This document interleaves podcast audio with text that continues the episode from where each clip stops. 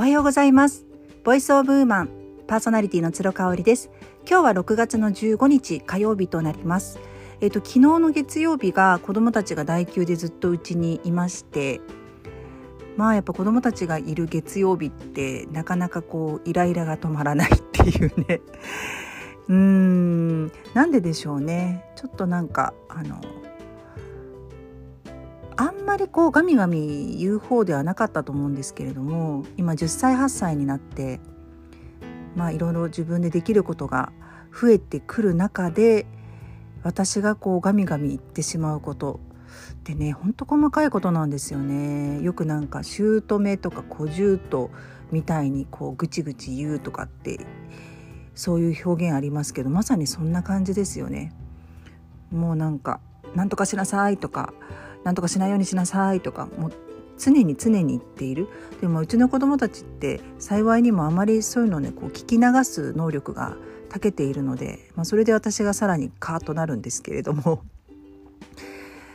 まあ楽しそうに代休を過ごしていましたね。お天気も良かったんですけどね。まあ、ちょっとどこにも出かけずに耳鼻科に連れてったぐらいであとはお家で過ごしていました。はい。なので今日火曜日はやっと一人でですねあの仕事ができたりとか本を読んだりとかあのできますのでちょっとほっとしております。えっ、と夢が叶うっていうね突然なんですけど夢の叶え方って皆さん知ってますか？まあいろいろあると思うんですけどね。あの神社でおお願い事をするとか満月新月にウィッシュリストを書くとかいろいろあると思うんですけどいろいろあるにもかかわらず私ねやってないことが一つだけあったんですよね。それがね書く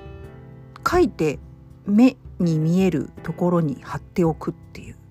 これよく言いますよね引き寄せの法則とかでもあるし、まあ、普通に成功哲学とかねあの解いてらっしゃる方がよく言うことなのかなもう私も耳たこで「はいはい」っていう感じだったんだけどでもやってなかったんですよね。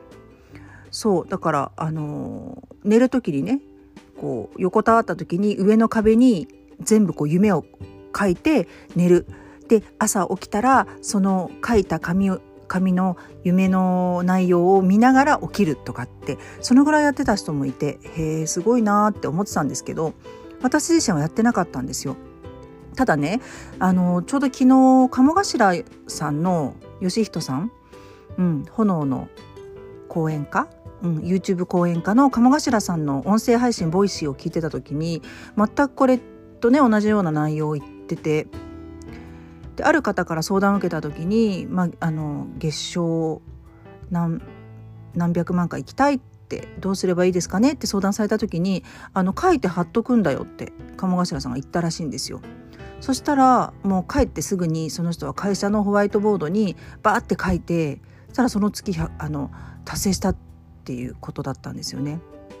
うん、まあそんなに目新しい話じゃないですよ私も何回も何回も聞いてるんだけれども最後に鴨頭さんが言った言葉が打ってきたんですよね。それがねあの知ってる人はこういうことね夢の叶え方知ってる人は多いけれどもやってる人は2%やってない人が98%なんですよって言ってその回を締めくくられてたんですよ。それを聞いてね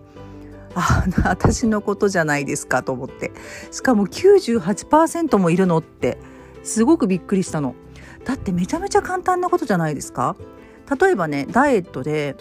うん、10キロ痩せるとか書いて貼っとくだけですよ。でもういつも目に見えるところ例えばまあ冷蔵庫とかねでもいいしあの目に見えるところに貼っとくだけ。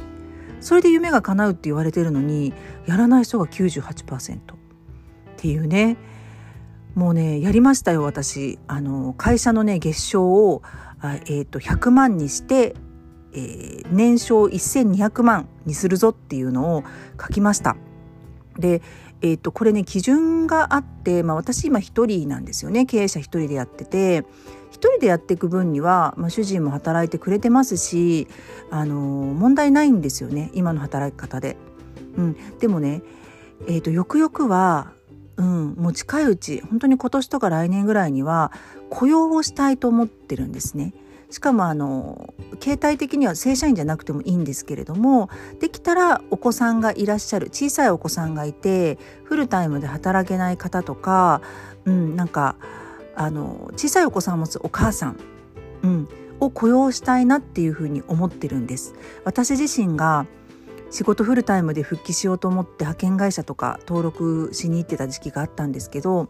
まあそのたんびに子供が熱を出したりとかしてね呼び出されるようなケースを考えてやっぱり無理だなとかいうふうに考えていてで逆にもう子どもたちが今あの少しずつ大きくなって手が離れてきている今だからこそ私が今困っているお母さんでもやっぱ社会とつながりたいってみんな思うわけなんですよ。うん、ただやっぱり子供のことも可愛いしあのおざなりにはできないっていうねところでなんかその辺りのこう手助けというとちょっと大げさかもしれないんですけどやりたいんですよね。そうなるとやっぱりね今の働き方じゃ全然足りないんですよね。だから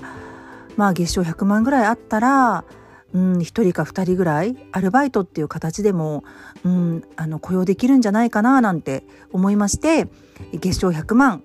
年商1200万達成するっていうのを書いてあのパソコンのところに貼りました。いつでも見れ見られるようにしたのでね。うん。なんかこれ言うのもどうかなって生々しい数字だし迷ったんですけれども、まあ、いつも聞いてくださる皆さんにはあのきちっとコミットメントしておきたいなと思いましたので、えー、今回シェアさせていただきました。皆さんもぜひ叶えたい夢があるんだったらもうこの私の音声配信聞いた後にすぐ紙に書いてどっか見えるところに貼ってください。それをね笑う人がいたいるとするじゃないですか家族の中とかで。もうねそういう人といいんです。もうそういう人はほっときましょう。うん私はねあのもともといくらいくら行きたいってずっと主人にも言ってたからうんあの主人は別に笑わないと思うんですけど子どもたちが何「何?」って聞いてくると思うんですけど、まあ、私は経営者として会社を立ち上げたからにはねそういうあの目標は常に持っていきたいなというふうに思っておりますのではい、今日書きました。これね、口で言うのとまた全然違うんだって。やっぱり書くのがいいらしいので、ぜひやってみてください。はい、最後まで聞いていただいてありがとうございました。